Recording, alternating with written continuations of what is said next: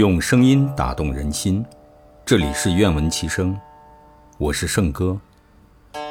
今天与您分享《老子·道德经》第十一章：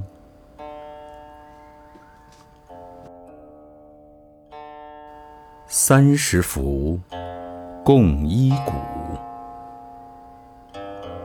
当其无，有居之用。山直以为器，当其无，有器之用。凿户牖以为室，当其无，有室之用。故有之以为利，无之以为用。